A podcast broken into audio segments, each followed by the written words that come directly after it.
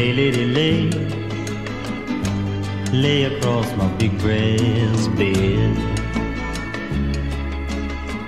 Muito bom dia, boa tarde ou boa noite aos nossos ouvintes. Uh, hoje preparamos-nos aqui para um episódio com uma pessoa, adivinhem, muito especial, como Ah. sempre. E hoje uh, vamos aprender aqui algumas coisinhas de um assunto que ainda não tratamos aqui em, nenhuma, em nenhum episódio. Portanto, hoje vamos falar aqui com o João Quaresma, que ele é gerontólogo.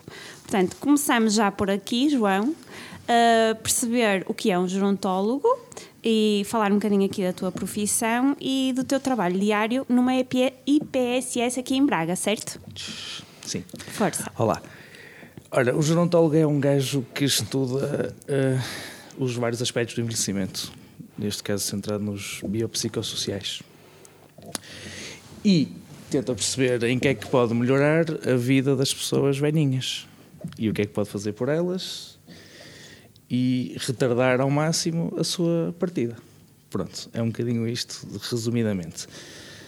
Na IPSS eh, faço, tenho o cargo de diretor técnico, portanto sou o, o responsável da equipa, aquele que gere e que tenta reparar os, os aspectos menos bons e dar, dar, eh, ahm, dar qualidade de vida às pessoas, juntamente com uma equipa fantástica que por acaso tive a sorte de receber. Ora, nós. Epá, façam perguntas. Ok. É mais fácil. ok, Mas, pronto. mas tu tiraste o curso de gerontologia? Não, não. Eu, eu sou sociólogo de formação e depois a minha especialização é que é gerontologia, na, na- numa vertente mais social, ok? Hum, desde, desde miúdo que, que me envolvi na, no associativismo, na política e, e fui percebendo o que é que estava a falhar, ou, a, meu, a meu ver, o que é que mais falhava na sociedade. E o que é que mais falha, na minha ótica, é, é a luta pelos desfavorecidos, como é mais do que óbvio. Dentro do rol dos desfavorecidos, eu preferi a área do envelhecimento, porque é a área que mais me fascina, por, por ter um agradecimento para com os meus avós também, mas, mas depois porque, porque percebi que, que são uma população que, que dá muito e que depois, numa- a, dada- a dada- altura, recebe, recebe pouco. Olha, podíamos Ok. começar por aí, porque por acaso ia perguntar-te. eh, Tenho uma pessoa, uma, a, minha, a minha prima direita, a, Ritinha, trabalha com, com, com velhotes e desde pequenina que ela tomou conta dos velhinhos da nossa família e, e, e ela era muito pequenina. e Eu lembro-me dela ter. Eu vinha de Braga nas feiras e a Nadia. E, eh, e chegava e ela era muito pequenina, eu, tipo, tinha 7, 8 anos e, e eu lembro-me de, de ficar fascinada com a paciência que ela tinha para estar a tomar conta deles. Ela vivia na, na casa onde, eles, onde, onde muitos deles pronto, envelheceram e morreram e ela habituou-se a conviver com aquilo e tenho uma plena noção de que, de que isso moldou muito a personalidade dela e, a- e depois mais tarde a carreira dela. Tu tiveste uma, uma experiência semelhante, ou seja, houve alguma, alguma parte da tua experiência com os teus avós, com, evidentemente, pronto, começaste logo a falar por aí, eh, imagino que terão sido pessoas que foram, que foram muito marcantes para ti. Em que medida é que, é que quiseste perseguir uma carreira relacionada com isso para, no fundo, homenagear os teus avós? Olha, talvez porque, porque eu vivi com eles quando, quando depois de ter nascido e porque tenho uma relação, eh, infelizmente, com, com- só com o meu avô neste momento, mas tenho uma relação, tive uma relação sempre muito próxima com eles, porque sempre, sempre nos consideraram, eh, sempre os considerei como parte integrante, sempre me deram tudo. Um, tudo não no, valor eh, no valor monetário mas Claro. em todo o valor mais importante e houve, houve um dia que, que eu disse eu tenho que fazer por eles alguma coisa que, que consiga agradecer Ora, eh, se calhar ainda não consegui fazer, mas pelo menos vou trabalhando todos os dias para, a nível das políticas sociais, para os avós deste país todo, não só os meus, que consigam ter algum, algum agradecimento por parte de alguém. Se calhar é um bocadinho por aí. Hum, e sempre fui tentando desconstruir o que, o, que, o, que, o que estava menos bem a meu ver e tentei batalhar para construir por cima de, e refazer o que não estava bem. É um bocadinho por aí. Eu- Olha. Nós aqui, pronto, costumamos muitas vezes falar de preconceitos e de, e de empoderamento, ainda no podcast anterior falámos bastante de, de feminismo. Existe também muita, muito preconceito contra, contra a velhice, não é? Completamente. A velhice é uma coisa muito. é um tabu. Há, há uma, quer olha, ser há uma velho. frase, há uma frase que, que, que, que eu li uma altura hum, no Alentejo, num, num mural de um, de um café, e que dizia: eh, Não te rias de um velhinho porque vem aí o teu caminho. Ou seja, eh, nós, nós agora, neste preciso momento, estamos mais velhos do que estávamos há uma hora atrás. Eh, amanhã vamos estar mais velhos do que estamos hoje e há duas certezas na vida, é que vamos envelhecer e que vamos morrer. Portanto, acho que há muita malta que se esquece, que se esquece desse caminho. Olha, João, hum, é muito curioso ou não que estejas aqui porque a próxima exposição da Zet Gallery, que vai inaugurar em janeiro, eh, é uma exposição individual, vai ser uma exposição individual do Rua Domingues eh, e vai partir do livro, eh, o Rua está a fazer um conjunto de trabalhos, ou já fez, para uma nova reedição do livro A Máquina de Fazer Espanhóis, de Walter Ugumem, que acredito que já tenhas lido. Um, e, e a exposição vai- vão ser, serão esses trabalhos originais aqui na galeria a partir desse, desse tema da máquina de fazer espanhóis. E é um tema que a mim me interessa conceptualmente muito trabalhar nesta fase, eu diria, pós-pandemia, porque aquilo que eu sinto eh, é que nós, de repente, na pandemia, percebemos que existia um lar de idosos e que existiam instituições eh, e que em muitos desses lugares as pessoas viviam em condições não dignas ah, e que em muitas situações as pessoas eram despejadas pelas famílias. O livro do Walter é sobre isso, é sobre um senhor que é despejado pela família após a morte da esposa num lar de idosos e depois é conta um bocado as peripécias de um conjunto de pessoas no lar de idosos e é um é o mais para mim é o mais brilhante dos, dos livros do Walter Ugumem. Um, e é curioso estás aqui porque eu estou precisamente nesta fase a reler o livro, que li já há alguns anos, a, a gostar muito mais agora do que gostava, a gostei há alguns anos, porque de facto nós ouvimos falar muito de surtos em lares, pessoas nos lares, lares com excesso de gente, lares ilegais, etc. Isso a mim foi uma coisa que me chocou. Eu não estou na, na vida de ninguém, portanto eu não sei o que motiva ou não uma família a colocar um idoso num lar e, e admito que se calhar em muitos casos é a melhor opção ou, ou a ter apoio numa, numa IPSS, de- é indiferente. Na realidade são duas denominações bastante diferentes, porque a IPSS é a denominação legal, legal o lar ou o centro de dia é, aquilo, é a função. São duas coisas diferentes. Ah, mas pronto, mas creio que percebes. Não sei o que é que motiva, não sei o que é que eu vou fazer quando chegar, sou filha única, não sei se vou ter, espero ter condições para fazê-lo, mas não sei se vou ter condições para, para que eles nunca precisem. Mas eu tenho uma realidade familiar diferente, porque os meus ah, avós e as, morreram em casa e as minhas avós estão em casa a ser tratadas por filhos. E é uma realidade diferente, admito que as pessoas que, que, que- tratam e que cuidam eh, são sacrificadas. Sou muito sensível a esta questão dos cuidadores informais, acho que isto é um atraso societário, eh, isto de andar aqui do vai e não vai, vai e não vai, vai e não vai, porque acho que estas pessoas mereciam de facto, isto é um emprego. E nem todas as famílias têm condições de pagar um salário, como acontece no caso da minha tia, que tem um salário por tomar conta da, da minha avó e não só. Isso é justo, porque aquilo é um emprego que ela tem, é um trabalho. E eu queria te perguntar, hum, e, e nesta, nesta questão da pandemia nós ouvimos tantas notícias que isto foi uma coisa que me revoltou, que me indignou, aquelas coisas que me dá vontade de cuspir para o chão, de pensar que nojo, que nojo de sociedade. Hum, porque é isso que tu dizes, não é? Para lá caminhas. E eu gostava de que, tu- que tu refletisse um bocadinho aqui connosco sobre isso. O que é como é que, porque é que há uh, sítios com tão más condições? Há poucos sítios, há, há pessoas demasiado gananciosas. Uh, se presencias isso, se há, sentes que há idosos que são despejados pelas famílias, que se há interesses paralelos, há pouca vontade ou simplesmente não, querem, não se querem preocupar. Um, e como é que tu sentes e porque é que nós somos tão. um, é uma coisa muito uh, católica nossa, porque nos países do centro e norte da Europa é normal, as próprias pessoas querem ir para lares e, tipo, e, não- e estar nas suas vidas porque é mais divertido e convivem.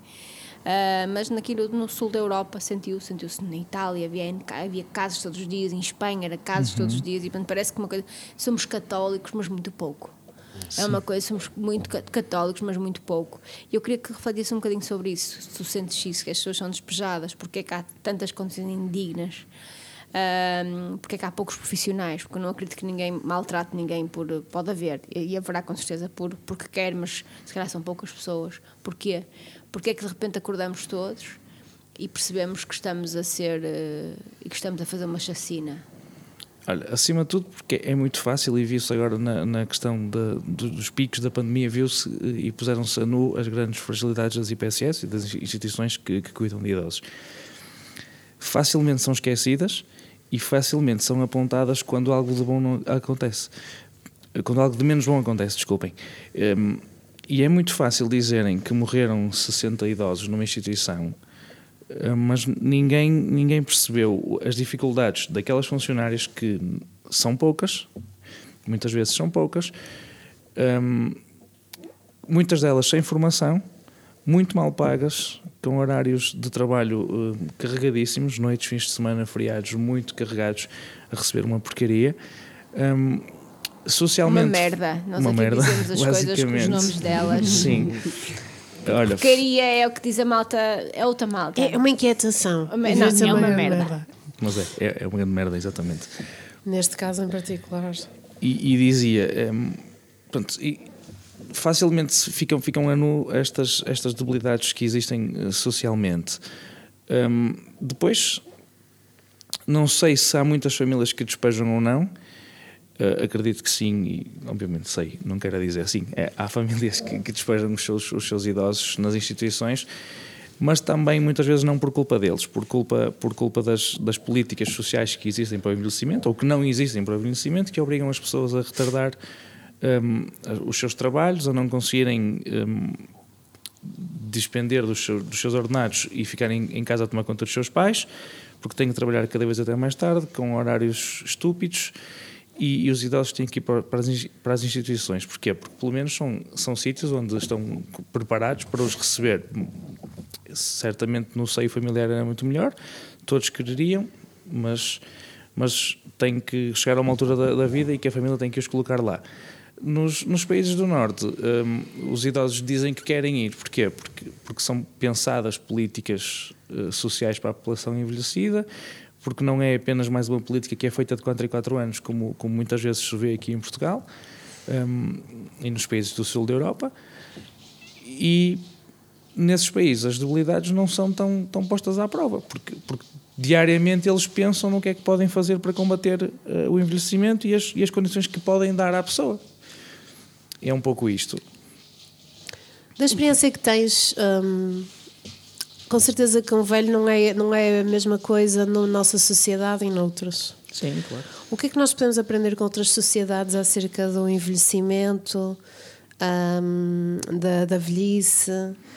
Podemos ir um bocadinho ao, ao início da nossa conversa e, e todos percebermos que vamos envelhecer e que é inevitável envelhecermos. Então, se, se- se todos vamos envelhecer, vamos trabalhar o nosso envelhecimento. Eh, Nós, mas também quem vai cuidar de nós no futuro e quem, e quem está a trabalhar por nós. Neste caso, os políticos, que podem pensar um bocadinho melhor hum, as políticas sociais para, para a população idosa, nomeadamente. não é? Olha, eu vou partilhar uma história que eu tive com o Quaresma, provavelmente lembras-te. Ahm, eu estava Este traba- Quaresma ou outro? O jogador de É este Quaresma. Eu, este, se tivesse tido uma história com o outro jogador da bola, também gostava de saber. Não, não, não, não. eu estava a trabalhar no jornal e, hum, e há sempre um quadradinho lá no jornal que era sempre uma chatice, porque vinha sempre ao, ao fim do dia, tinha que alterar a página toda, que era dos aniversários hum, de, de 100 anos, de- dos lares e etc. E, eh, e calhava-me sempre a mim esse freite. E eu olhava para aquilo, eu nem via quem mandava, quem não mandava, eu só achava que, pronto, mais um dia que eu tenho que fazer este trabalho, mais um dia que eu tenho que arranjar a página toda outra vez só para caber ali a pessoinha que faz 100 anos. Pronto. Houve um ano, houve um, não, mas já, vocês já vão perceber. Houve, houve, é um- Foi este houve, ano, foi este ano. foi este ano? Foi este ano. Pronto. Houve uma altura que eu recebo o e-mail tarde para mudar a página e e eu olho e eu, quem é que mandou o e-mail? João Quaresma. E eu, eu fiquei assim, fiquei para aí 10 minutos a olhar, a pensar: fogo, existem pessoas que se dão ao trabalho de mandar um e-mail para aqui para simplesmente alegrar aquela pessoa e aquela família naquele dia. E estes e-mails tinham a cara por trás. E a partir de- desse momento eu nunca mais olhei para aquilo da mesma maneira. E lembro-me que naquele dia tirei uma fotografia ao e-mail dele e mandei-lhe um- ao e-mail e mandei-lhe a dizer tenho muito orgulho em ti. Porquê? Porque eu nunca mais vi aquilo da mesma forma e aquilo saiu e saiu pá, num, se calhar num espaço que até nem devia, que eu pus aquele grande, eh, porque achei aquilo super especial. Eu pensei, ele não, não, não trabalha aquilo só porque sim, ele está ali e está a fazer com que o dia daquela pessoa se torne mesmo especial. E eu acredito que aquele jornal, naquele dia, naquele, naquele lar ou naquela. Sim. Que, que vai ser um momento de felicidade para aquela pessoa. E, hum, e eu achei fantástico. E, e mudaste a minha maneira de ver as coisas a partir, a partir daquele dia. E eu percebi que não era só um trabalho, que, que a verdade é que tu tens ali uma missão também. Hum, e Olha, achei isso muito fixe. Obrigado por essa partilha, sim. Foi, foi, foi exatamente o que tu disseste, foi muito bom. A, a senhora eh, ainda hoje está connosco, ela viu, viu, ficou bastante emocionada, porque se calhar nunca tinha tido um momento destes, nunca ninguém se tinha lembrado hum, dela e do seu dia, não é? Com, com, com uma coisa que não custa nada fazer. A senhora sobreviveu hum, ao Covid, ela tinha estado positiva pouco tempo antes. Hum, tem seis filhos, julgo que era isto, não é? Tinha seis Ah, filhos e, bem.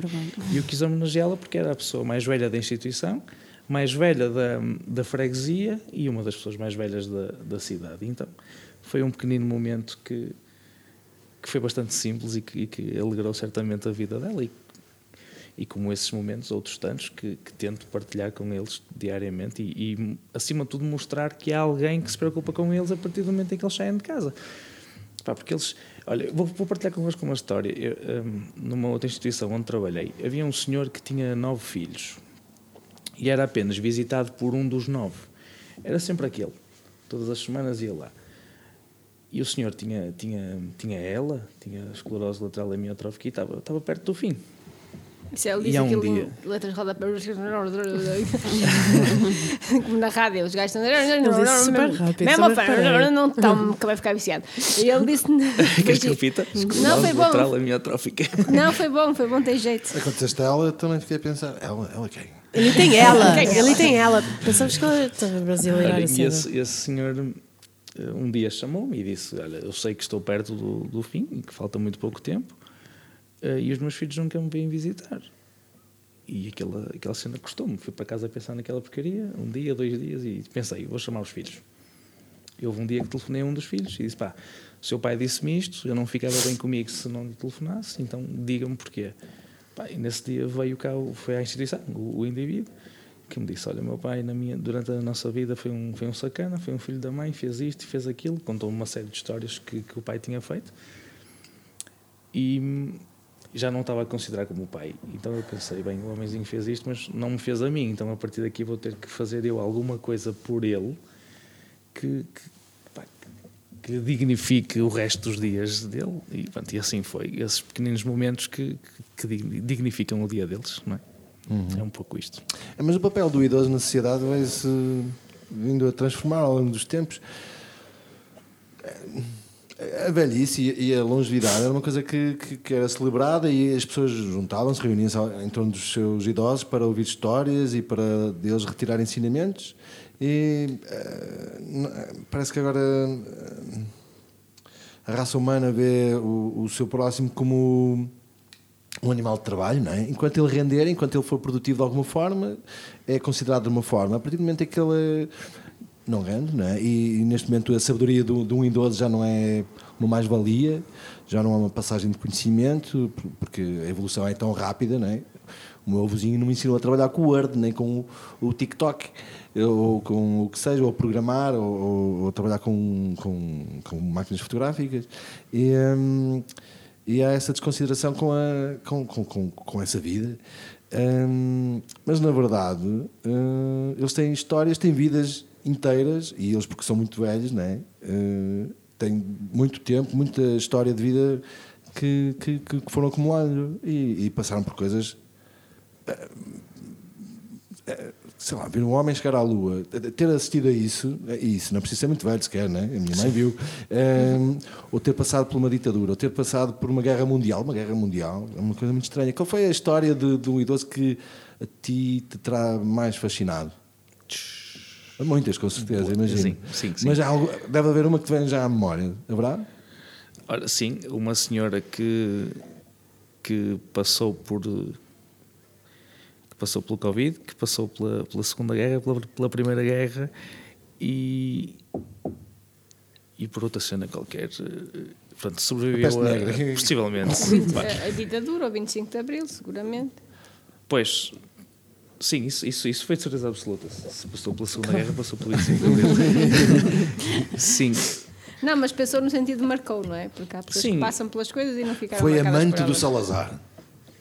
Não, não, só digas a ninguém. Não era para dizer. a Mas chegámos a. Chegámos, olha, quando, quando aconteceu isto, do, do- os inícios da, da pandemia, que ninguém sabia o que era, ela, ela um dia que disse: pá, estou-me a lixar para isto tudo, já passei por tanta coisa, não vai ser isto que me vai, que me vai meter medo. E realmente não meteu, ela ainda hoje está aí.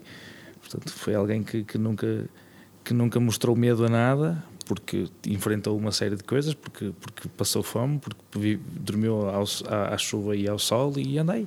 A curtir é mais que nós todos. Eu, eh, Adriano, estavas a falar e, e- e eu até. eh, olha, no outro dia teve aqui o Pedro Sermanho e contou-nos uma história. Epá, foi Do dos avô. meus momentos preferidos deste podcast desde que nós começámos. Uma lágrima. Vocês, eu Uma chorei, não. eu chorei. Uma não, muitas. Mesmo. Ele contou uma história que ele escreveu o avô. que, tinha, que era de um avô que se chama O meu avô sabe voar, consegue voar. Eu não estava nada a contar com aquele momento, ele começou a contar aquilo e eu desabei completamente. Ah, e o- o- os meus avós não correspondiam propriamente àquele estereótipo, ok? E o Adriano agora estava, estava a falar, eles são velhinhos, sábios, passaram por muitas coisas. Eh, este é o lado depois em que nós endeusamos um bocadinho as pessoas que estão a chegar ao fim da linha, não é? Eh, as pessoas depois morrem, eram maravilhosas. Ainda, olha, ainda este sábado estava num funeral e, e uma grande amiga minha dizia: Epá, enerva-me esta cena quando morre alguém. Não, não a pessoa que tinha morrido em particular, mas no geral, quando morre alguém, de repente aquela pessoa fez tudo direito, era maravilhosa, toda a Era gente só tem mundo. coisas fantásticas Sim. para dizer eh, da pessoa. E as coisas não são assim. Há pessoas que só, só fazem mal aos filhos, há pessoas que não, não são bons pais, que não são bons maridos, que não são bons avós. Um, e, e, eh, e essas pessoas, muitas vezes, uma das coisas que lhes é negada na, na reta final é um adeus.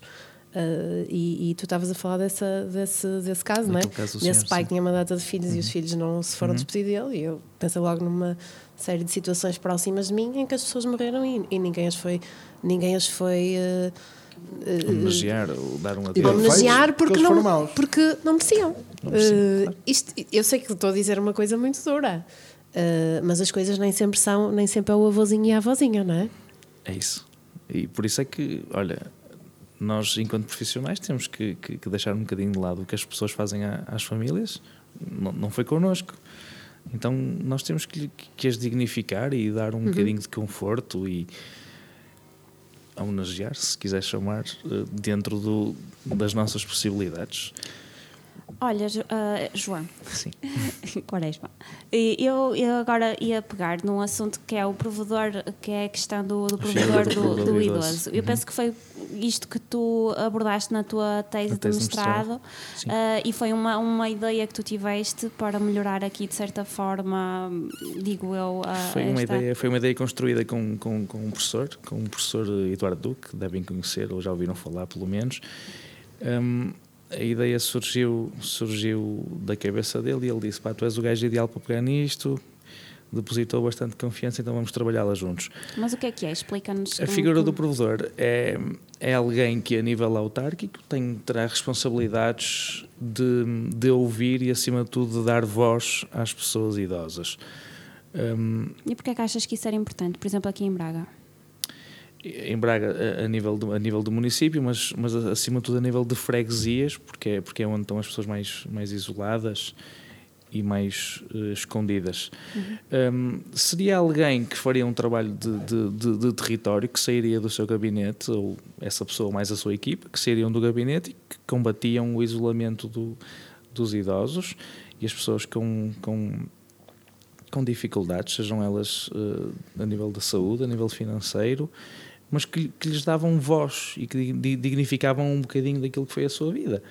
Hum, pá, criava-se um gabinete hum, como, como muitas vezes se pensa, e, mas que nunca se faz, e criava-se esse gabinete e, e essa pessoa, essas pessoas dariam voz à, à, à população idosa. A pessoa precisava de ir ao hospital, levavam a pessoa ao hospital, precisavam de ir à segurança social, encaminhavam a pessoa à segurança social, trabalhavam com ela. hum, Uma, uma figura de superior interesse para a população idosa. Eu acredito que isso já foi proposto, certo? Já foi E proposto. porquê é que não arrancou? Olha, Não tu sabes que eu estou aqui, isto é uma rampa. Desabafa. Isto é, tu desabafa que isto é uma rampa, isto são milhares de pessoas a ouvir. Aliás, se deres um bocadinho Portanto, de gás, o Adriano também se queixa já de três coisas. É um motor de mudança e social. Isto é um motor de mudança. Tu, Adriano, tu fala tudo. Isto não pode ser. Ah, felizmente, felizmente a ideia já arrancou, eh, ainda não em Braga, como nós tanto queremos, mas já arrancou. Há- Já há, já há municípios que, que, que têm a figura do provedor instituída e que já está a trabalhar e, seguramente nesses, nesses municípios os idosos terão, terão mais, mais, mais proteção, diria, talvez. Olha, eh, como é que tu vês, eh, eh, nós hoje já falámos sobre isto, a- a população idosa cresce em Portugal a olhos vistos, Uhum. são 2,6 ou 7 milhões de pessoas acima dos mais de 65 anos. Ahm, como é que tu vês eh, esta realidade? Ou seja, agora é má, não é? Não Neste é mau, momento é bom eles aumentarem. Eles, é bom, é, a porcentagem aumenta porque não tens o contraponto, não tens outras Exatamente. porcentagens a aumentar. Os Sim, idosos sim. têm que aumentar, senão Eu estás a matá-los. Sim, sim, sim. Estás a falecê-los. Mas Todos nós estamos a contribuir, não é? Não, mas eu estou a contribuir ativamente. Com os Com meus a- filhos para diminuir a. Ah, sim. a. Queres, Parabéns, queres dizer, queres, Queres dizer dar alguma notícia? Queres dar alguma novidade? Agora assim no- aqui no em- público. Ah, talvez, talvez. Lá para maio, talvez. Olha, início de maio ou fim de maio. Vai ser touro.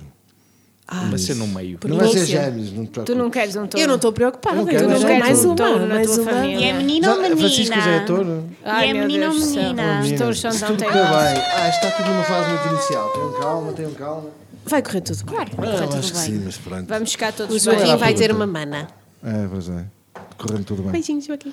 Desculpem lá a família que estão a saber isto agora, assim, sem ser por mim. Porque tu ainda não contaste a mais ninguém? Ainda não é público. Se calhar é melhor antes disso corta, corta. às pessoas.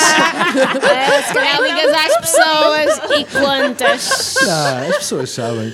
Isto também só sai quando? Só Daqui a duas semanas já toda a tem gente contar, sabe. não é? É melhor contar. lá, vira, vira, vira. Tens duas semanas. Faz já uma foto para o Natal, os três, com a Qual é é Mais um. Assim, Colocas com a mãozinha na barriga. Exato, e, ofereces, estás a ver? Sim. Mais um igual a... E dás daqueles envelopes que já têm a morada de volta, que é para as pessoas devolverem com contributo. Ah, existe.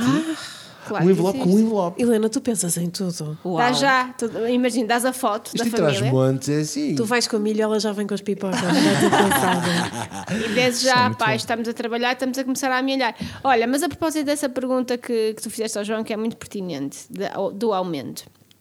Eh, eu faço, eh, tenho diversas atividades e uma das que, gosto muito é da- das que gosto muito é dar aulas. E dentro das minhas aulas, e que me desculpem todas as pessoas que eu apanho nos cursos de formação, os meus alunos da Universidade do Minho, os meus alunos das Belas Artes do Porto, que me desculpem todos, mas o que eu mais gosto de fazer durante a semana, eh, dentro da minha atividade como docente, é dar aulas na Universidade Sénior, que é uma coisa que eu faço há seis anos uh, que não faço pelo enorme ganho material que aquilo me dá, que não é enorme, uh, mas porque eu considero que são agora uh, aquelas horas na minha semana em que eu estou a falar com pessoas inteligentes, em que eu consigo dar as minhas aulas expansivas a ligar a imensos pontos que aparentemente são desconexos, mas que aquelas pessoas conseguem porque são cultas, porque leem, porque, porque viajaram, porque viveram, porque têm um olhar crítico sobre o mundo, porque viveram. E eu tenho o meu aluno mais velho, Júlio, Julinho, beijinho Julinho,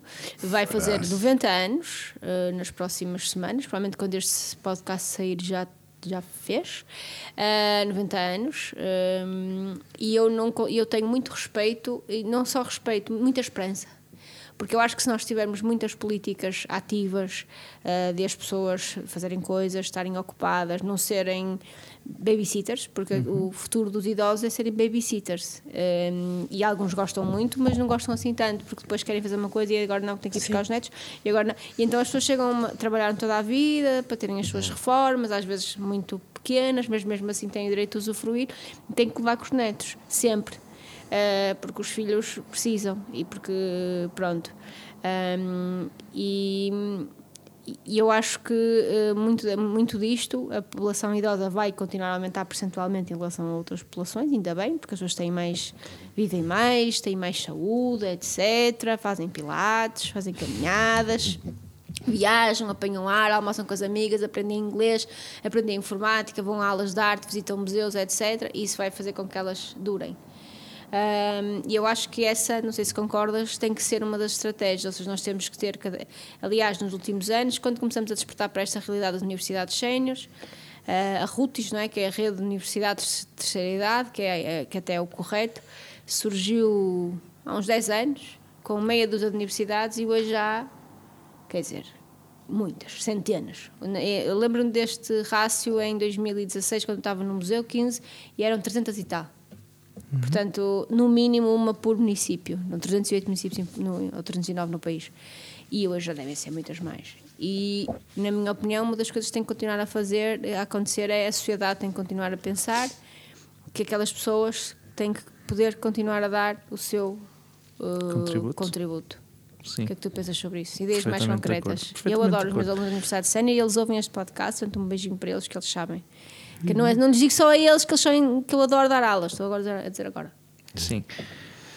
Mais uma vez, temos que voltar um bocadinho atrás e antes da, antes da, da criação das, das universidades, temos que mudar o, o paradigma do envelhecimento e mudar aquilo que é a, nosso, a nossa construção acerca do envelhecimento. Porque não, não basta dizer aquela pessoa agora vai ter 65 anos, vai se desligar da vida ativa profissional, vai tomar conta dos filhos ou dos netos e dos filhos, muitas vezes, o que preocupa ainda mais. Um, mas, mas temos que começar a desconstruir, temos que olhar desde muito cedo, eh, e nós com, estas, com esta nossa idade, porque não, começarmos já a preparar o nosso envelhecimento para daqui a 30 anos. As coisas estão a mudar bastante e um, o número do- de, de, de pessoas, não, não são idosos, mas são pessoas que vão às, às universidades séniores, têm mudado bastante. Infelizmente, Portugal ainda foi um, foi um país que parou, que parou muito no tempo e que, e que ainda temos muitos, muitos dos, nossos idosos que são instruídos, ok? Que não podem ir então a essas universidades. Então, nós Temos 500 mil analfabetos em Portugal, a maior parte deles são séniores. 500 mil em 10 milhões de habitantes é imenso. Sim. Nós, para com esses, temos que, que criar outro tipo de universidades séniores ou, ou atividades. Pá, temos que lhes dar voz e temos que, que ouvir eh, as suas vivências, como disseste bem, um, ouvir as suas experiências de vida, o que é que fizeram, o que é que não fizeram, o que é que gostavam de ter feito. Pá, Sim, e mesmo quando não, são, quando não são vidas cor-de-rosa e quando não são. Exatamente. Há há um projeto incrível de, de duas pessoas com quem tive o, o enorme prazer de trabalhar, que é o Ângelo e a Sofia, e eles tinham. um- O nome do projeto já agora? o nome do projeto é O Antes de Morrer Quero. Ok, ok. E eles concretizavam com, com, com algumas pessoas no centro onde eles trabalhavam, mas com outros utentes, trabalhavam a ideia do antes de morrer quero, pá, coisas simples. Antes de morrer quero dar um salto de avião. Antes de morrer quero ir ao estádio de futebol ver um jogo de futebol. Antes de morrer quero comer isto. Pá, cenas assim, bastante básicas que, que, que, que vão, que vão felicitar aquele dia. Pá, o artigozinho do jornal, a pessoa, olha, eu fiz Pá, isto, um- eu fiz um dos- aquilo. Desculpa, um dos serviços mais fixes que eu fiz no jornal foi batismo de voo de, um, de idosos. Uhum. Pá, uma manhã inteira a avioneta. Levantava voo, dava uma volta, pousava. Vinha outro, E eu fiquei, eu já podia ter, ido embora há muito Cena tempo. fixe. E ficava sempre. Eles saíam de, saíam de lá Isso é radiantes, muito fixe Sim. mesmo. E eram acompanhados pelas, pelas pessoas das Das instituições. instituições. Pá, não estás a perceber a felicidade daquelas pessoas. Que coisa fantástica. Tudo quem parecia aqui com o Heródomo de Braga, pá, É impecável. uma cena bastante simples de fazer. Pá, é? muito fixe. E foi uma manhã. E eles disponibilizaram-se para fazer isso uma manhã. E foram, foram muitos, muitos mesmo a fazer isso. Pá, foi espetacular. Para aqueles idosos que não conseguem aprender informática, nem, nem mexer num tablet, nem fazer o sudoku, nem, nem pá, qualquer cena que, que envolva leitura e escrita, para esses que não conseguem fazer isso, eh, esse batismo de voo, por exemplo. Passa por esse tipo de Pá, experiência. nós estávamos Coisas lá. bastante pequeninas, bastante pequeninas. Atividades intergeracionais, uma troca de partilha. Nós vamos ensinar os senhores a trabalhar com um tablet e eles vão nos ensinar a, sei lá, a cultivar um campo, por exemplo. Fixe. Qualquer cena. Oh, João, tu acompanhas pronto, as pessoas na sua reta final, não é? Era inevitável que alguém te perguntasse o que é que. ah, tu, tu conversas muito com as pessoas antes delas morrerem, acompanhas isso até ao fim. Ahm, o que é que tu retiras disso depois para como tu vives, ah, para como tu vês a vida e, ahm, e como tu passas o teu testemunho para quem vem depois de ti? Eu tento, tento ouvir ao máximo as pessoas. O que é que te dizem? Dá-nos exemplos para nós termos uma noção. muitas mágoas de vida, de coisas que gostavam de ter feito e que não fizeram, Tipo de quê? sítios que gostavam de ter ido, Viajar. viajar, saltar de avião. É um exemplo que muitas pessoas dizem. Eu nunca andei de avião, eu nunca andei de barco, eu nunca fui ao estrangeiro, eu nunca. Eu nunca. Isto depende da, realidade. A realidade atual com que eu trabalho é, é uma realidade de, de- de- de idosos do meio mais rural, hum, com pouca instrução ou nenhuma, ok? Mas também já trabalhei com, com, numa instituição privada em que as realidades são completamente diferentes. E, e então as, as angústias e as partilhas também são diferentes, ok? Mas sim, tento acompanhar a reta final e tento, tento proporcionar hum, as pequeninas coisas, como por exemplo um idoso dizer-me a uma altura que queria comer uma francesinha e beber um- uma cerveja antes de morrer. Pá, falei com a família, falei com a equipa médica, autorizámos. Pá, ele ficou satisfeito da vida, um ou dois dias depois morreu. Pronto, provavelmente colesterol uh, elevado, provocado pela francesinha, mas é o chamado. Foda-se. É, mas eu estou aqui a ver um bocadinho uh, o trabalho do Antes de Morrer Quero e tem aqui umas imagens com eles com um quadro, com uma lousa na mão. Com, Sim, em que escreviam o desejo deles, não é? Até há coisas muito engraçadas, mas há aqui uma. Ora diz lá. Antes de morrer, quero ir a um baile de gala. Hum, fixe. Fixe. Ah, Imagina. isso vou ser eu. Adoro. Não. Num casaco de visão. Ai, eu quero outra vez vestir-me e ir a um baile. Antes de pintar, quero Eu com pintar o 150 cabelo de azul. Antes de pintar, Antes de antes de morrer. Ah, já estava a acabar a falar. Antes de morrer, quero pintar, Pintar o cabelo de azul. Ai, que fixe! Antes de morrer, quero voltar a ver. Esta senhora, com certeza, seria eh, cega neste momento. Antes de morrer, quero voltar. Mas eu só queria completar, voltar a Fátima. eh, e, e esta aqui eh, deixa-me assim bastante perplexo. Antes de morrer, quero voltar a viver. Voltar a viver. Que é uma coisa assim. Não viveu. Olha, e eu, eu escrevi Será um artigo, eu escrevi um artigo há pouco tempo, há pouco tempo, quer dizer, não há pouco tempo, mas reeditei. Em, em, o artigo era, era basicamente o, o final da vida antes da morte Pois. de uma pessoa idosa. E o que é que é o final da vida antes da morte? É quando estás numa cama todos os dias, quando, come, quando comes o que te dão, não escolhes, quando vestes o que te vestem, quando te levam para a casa do banho quando, quando acham que tens que ir. Portanto, é um pouco vai de encontro a ao que diz esse senhor do antes de morrer, quer voltar a viver, não é? Uhum. Essa senhora, neste caso. João, qual é a tua posição sobre a eutanásia? Ui, Eu não o preparei para isto. pergunta Não, mas para acho que é- É, é- é incontornável. É Pergunta inevitável. para queijinho. Não dá queijinho esta, lamento. Esta não dá queijinho, não há.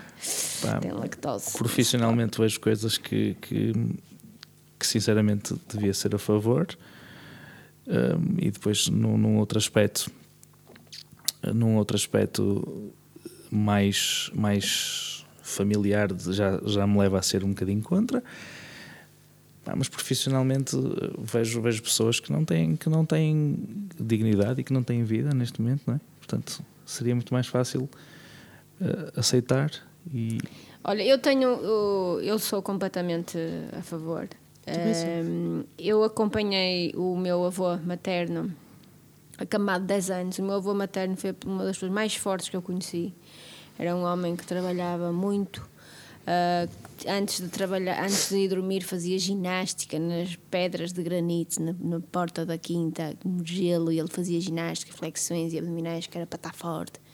Era uma pessoa cheia de força, que levava tudo à frente, era um homem duro e, portanto, depois, como era duro o suficiente, detestava médicos, padres e bancos e tinha alguma razão em algumas coisas, mas podia ter sido, menos teimoso que os médicos. Ah, médicos, padres e bancos. Para ele isso era tudo um bando de ladrões. Ah, e... e pronto, tinha a sua razão. Em relação aos médicos, podia ter sido evitado e pronto, morreu, teve um- uma fase terminal de diabetes violentíssima porque nunca se quis tratar. tratar E eu pensava, foi tratado sempre em casa, sempre. ah, dormiu sempre, no- a minha, a minha avó dormiu sempre no mesmo quarto que ele, ainda que ele dormisse numa marquesa. E eu olhava para aquilo e dizia: Este homem se conseguisse falar já, porque a altura estava entubado, não sei o quê, não queria estar aqui. Porque este homem, que era um gajo duro, não é? que levava tudo à frente, não queria estar aqui. A, ser, a ter a filha mais nova a dar-lhe banho. Não queria. Porque Claro, ninguém quer. Claro, e quando não é a filha mais portanto, nova e quando é uma funcionária. Filha mais nova ou outra pessoa qualquer, mas tipo. ninguém quer. É? Ninguém quer. Esta pessoa que levou tudo à frente não, quer, não queria estar aqui no final da sua vida a ter esta vida de vegetal. Sim. A estar a, a ver que toda a gente está a ver se ele está a respirar, se está a acordar, e agora vai comer co- com a palhinha, com a sonda, é horrível. E portanto eu olhava para ele e via o desespero na cara dele e pensava ah, e, e chorava. Ele passava o dia inteiro a caírem lágrimas, portanto ele devia estar numa agonia, numa coisa que lá também podia haver um fenómeno qualquer biológico para explicar aquilo, evidentemente, mas olhavas para ele e sentias uma agonia e portanto eu pensava, esta pessoa, se pudesse escolher, não queria estar aqui. Por mais que nós, é isso, na família, depois pensamos, não, não, não queremos. Eu acho que aí nós, nós não podemos ser ego, não, Não podemos ser nós. hipótese. A minha e a, a minha posição e a posição de, de- de todos os meus colegas da área, eh, obviamente que, que é sempre retardar ao máximo o, o envelhecimento e proporcionar algum conforto, mas há coisas que nos são completamente que nos passam completamente ao lado e que não são possíveis de contornarmos. E um idoso ficar numa cama completamente vegetal nós não conseguimos contornar e com esse idoso nós não conseguimos consegues trabalhar fazer nada, é. nem lhe conseguimos tentar dar eh, nem conseguimos conseguimos tentar mas não conseguimos concretizar dar-lhe a dignidade que ele Que ele merece. que ele, que ele merece Enquanto ser humano. e que ele Mas depois há patologias associadas ao envelhecimento, como o Alzheimer e. Alzheimer. Alzheimer. Alzheimer. Alzheimer. Alzheimer. O amigo alemão, portanto. É isso que quer dizer? O amigo alemão, aquele amigo que. hum, O Alzheimer. O Alzheimer. Aquela música É o do Paulo Carvalho, não é? quis saber quem sou, que truque que, que faço aqui? que faço aqui. A senha do. Na realidade, a senha do 25 de Abril Alzheimer. era o Paulo Carvalho, eh, era uma música sobre Alzheimer. Quis saber. O que faço Eu não conheci desta aqui? piada, Adriana. Isto mas é depois uma vem a parte triste não é? do quem me abandonou não é portanto Ah, a música é tristíssima. essa parte já tenho que É, entrar é, ah, depende da maneira como cantares. Não, mas depois aquilo vai para outros caminhos. saber Aquilo depois vai para outros caminhos. Vai para outros caminhos, Mas Mas Sr. eu Paulo concordo Carvalho. contigo que isso vai para outros caminhos, eu só estou Não, surpreendidíssima é a dele não do conhecer Insólito, a anos piada. 90, a rubrica anos 90. Eu a saída do, do Insólito nos anos 90. No 25 de Abril. Eu adorava ir ao Insólito no 24 para 25. Dava sempre essa música. Mas o Adriano ia dizer que saías de lá e não sabias quem eras. Quer saber Quem sou, que faço? Não me lembrava muitas vezes. Eu ia lá, sabes quando é que eu ia lá? Um animal da Era, noite. era Memórias de Adriano misturado com anos 90, a rubrica de uh, Maris Cabeça. De calma e da pinta.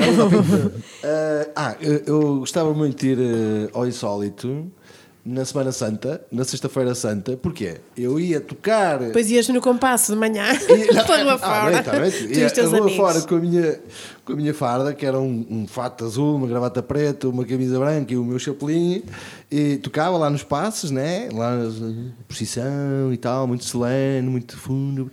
E eh, depois entregava o instrumento lá ao, autocarro da, da banda de Cabreiros Qual e instrumento? Insólito. Saxofone, ah, tenor. E eh, para o Insólito. E lembro perfeitamente uma vez perguntar: Olha, porquê é que estás vestido assim? E Eu, Quem estás de fato? Estou vestido assim por motivos profissionais. e, e, e ter causado alguma impressão com esta resposta. Positiva.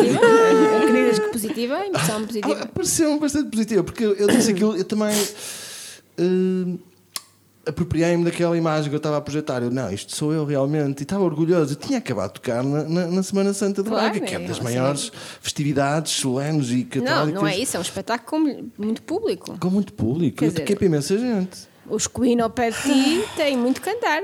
quem Ah, os Queen. Ah, Ah, o Freddie Mercury. Não é? Porque eles Olha, tocaram, foram a banda que tocou para mais gente. Foi?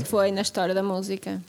A sério? Sim, Mas Mas isso é porque não, estava, não estavam a contar as pessoas das, da banda ganhaste como E, pessoa. e não contaram das pessoas. Era isso, não contaram da Não semana estavam E na realidade não havia. Covid, porque hoje em dia já não dá. Foi o Wembley, nunca mais se juntou tanta gente para assistir a um concerto de música. Ah, a sério? Sim. Olha, sabes o que é que estava aqui? hum, O José F. Pilates quando, eh, tinha uma frase, ele, ele com 80 e tal anos, há vídeos do gajo a fazer pilates naquelas máquinas, e não sei o que, ele só com uma tanguinha, e assim eh, com a barriguinha toda muito metida para dentro e muito ativo, e não sei o que, aqueles filmes a preto e branco. estás a ver? E ele dizia que quando, pronto, se tu, se tu fores um, um velho e o teu corpo ainda funcionar e tu ainda estiveres fixe, és um jovem. E se fores um jovem, a tua cabeça e o teu corpo não responderem, não é? que és, És um um velho. velho. Um, e o, o Adriano agora estava, estava aqui a falar, a falar do insólito e eu lembro-me lembro-me im- imediatamente do Camilo. Camilo, não te estou a chamar velho, porque tu deves ser das, do- das pessoas mais jovens que eu já, jamais conheci na minha vida. Pá, e eu nós saí, saímos milhares de vezes com o Camilo, que era muito mais velho do que nós, e aquilo era um, era um, era um jovem. Sempre fresco. Cantava, dançava, dançava a noite toda, depois ainda, íamos, ainda ia para, para- ainda, ainda ia para o after hours e ainda estava ali a conversar até e nunca se cansava e estava ali sempre e eu, eu tive N, N conversas com o, com o Camilo porque aquele pá, temos uma certa que eu lembro-me com 20 e tal anos de achar aquilo até uma irresponsabilidade, não é? Tipo, como é que tu estás aqui? Tipo, não tens responsabilidades. E ele, e ele falava-me bastante, eu aprendi muito com o Camilo.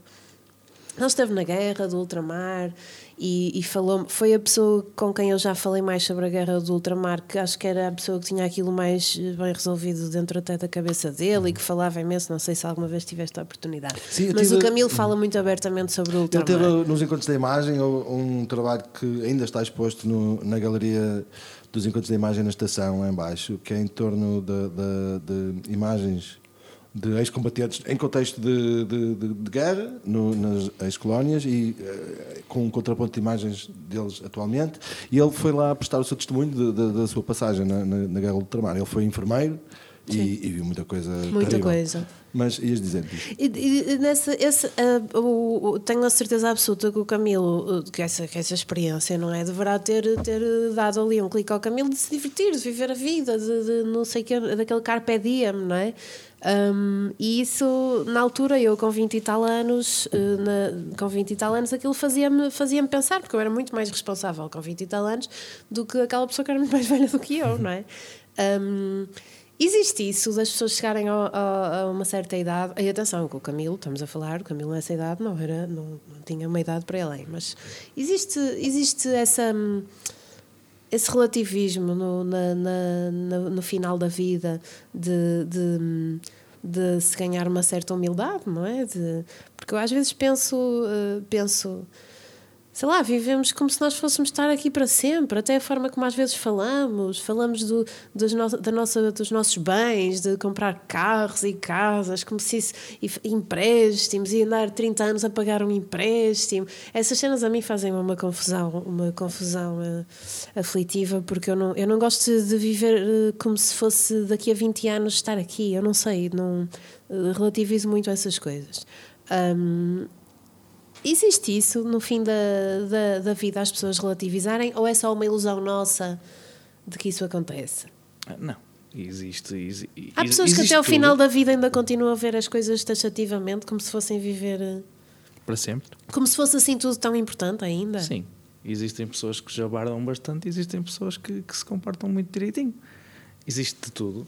Pessoas que nunca, que nunca vão mudar por determinados aspectos, simplesmente porque não querem até, e, e não mudam nem para o bem nem para o mal, e vão assim até ao final de- da sua vida. Claro que existe. Olha, João, há bocado o Adriano queria introduzir esse tema, estava a tentar inteligentemente introduzi-lo e eu destruí com, esta, com a música do Paulo Carvalho. Mas eh, para concluir eh, a tua passagem por aqui, fala-nos um bocadinho desse teu sonho, dessa tua utopia, desse teu sonho, desse teu projeto eh, ligado ao Alzheimer. Ao, ao Alzheimer. Sim. Olha, existem muitos, existem pouquíssimos, não, não muitos, existem muito poucos, aliás, espaços hum, qualificados, com gente qualificada e que, que vá eh, retardar ao máximo a, a demência do Alzheimer. Muitas vezes nós vemos um- uma pessoa com, com um quadro demencial, a quem foi diagnostica- diagnosticado um quadro demencial, e a partir desse momento vamos desvalorizar a pessoa. E vai ficar sentada num cadeirão o dia todo, vai do cadeirão para a cadeira, faz as refeições, volta para o cadeirão, vai à casa de banho vai para a cama. Ok, isto acontece muitas vezes. Hum, a ideia, a ideia crucial passaria por, por desconstruir isso e, e formatar as pessoas e dar formação aos profissionais que muitas vezes não a têm hum, e que, que tente, que, para que se tente combater ao máximo o, retardar ao máximo uma demência, porque ou a demência é galopante e a pessoa fica de um momento para o outro completamente vegetal, ou então há muito ainda para fazer. E há, e há células que ainda estão boas e conseguimos trabalhar um bocadinho ali. Mas porquê é que tu achas que, que devia existir uma casa só para esse tipo de demência? Achas que isso não, tá, não, não é bem tratado em Portugal, achas, ou no mundo? Não, é nas achas que instituições? isso... Não, claro que não é. Não tem que ser só para, para a questão do Alzheimer, porque há, porque há, outras, há outras demências e há um, um quadro enorme, mas não é, não é de todo bem trabalhado.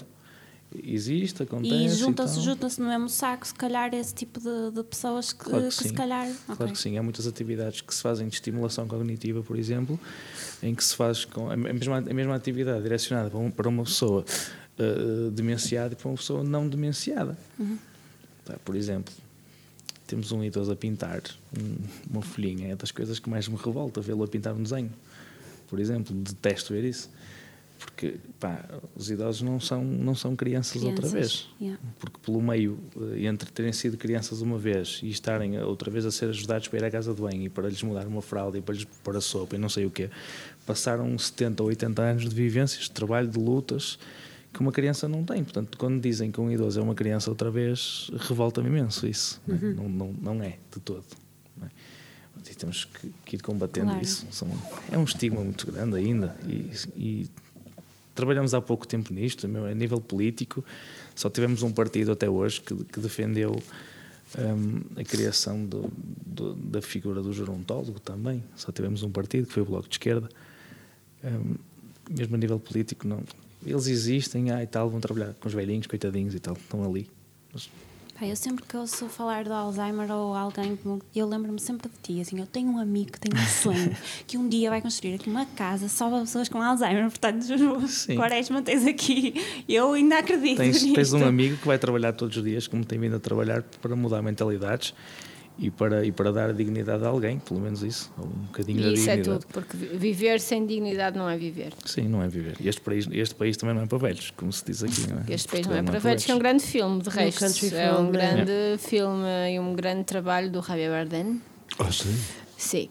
Eh, e portanto, com esta nos despedimos com esta sugestão do cinema em casa, um livro, Walter Ugumem, e um, e um filme que está muito. E um, e um projeto, e um projeto, que é o, E um projeto. Mas mais Quer. importante que tudo é, eh, João, ehm, que continues a trabalhar, que mobilizes todos para a tua causa, porque a tua causa é nossa, porque nós pala- palavamos. Todos. Eu tenho um, um amigo na minha companhia de teatro, que é o Leites, que é sénior já, já fez 65, e às vezes está um bocado quiquinho, esquece do texto e a gente ralha-lhe, e ele diz para lá vais, para lá caminhas. Opa, 65. Está um bocadinho quiquinho, já é está, novo. já está um bocadinho quiquinho, que a vida dele também não foi fácil. E a gente está, ah, não, pá, eu estou. só tinhas que dizer isto. Ele, para lá vais, para lá vais. E depois a malta às vezes esquece de uma cena base que ele diz, eu também já tive a tua idade. e portanto, João, foi um prazer, um privilégio ter-te cá. E continua, porque estás a tratar todos nós. Obrigada. Obrigado. Obrigada. Camilo, tenho saudades tuas. Temos que te convidar aqui para o podcast.